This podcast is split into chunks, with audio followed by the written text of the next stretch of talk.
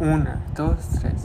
Hola, ¿qué tal? Mi nombre es Carlos Hernández y hoy les estaré hablando sobre la tecnología, especialmente en el tema del dato curioso del BlackBerry en México y comenzaré hablando de dicho tema. La gente no quería más BlackBerry y eso afectó mucho a las ventas. Pasaron de 20 mil millones de dólares en 2011 a solo la mitad de eso en dos años y no dejaron de caer. Apple y Android interrumpieron en la escena. Los fabricantes como HTC, Samsung y Motorola estaban dispuestos a proporcionarles dispositivos, pero nadie quería trabajar con BlackBerry. O tal vez era al revés.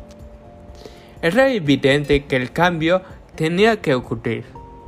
Así que, en 2012, después de tres décadas, ambos directores generales renunciaron y Thorstein Heinz tomó el mando. Aunque la caída haya sido dura, BlackBerry cuenta con un por ciento del mercado de smartphones.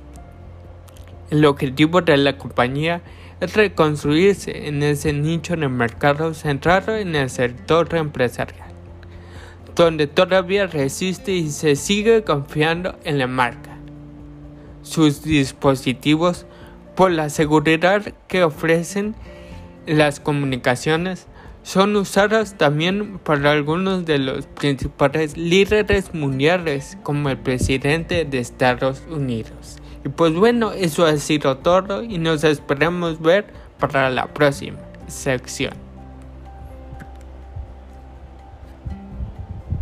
Bye. Bye.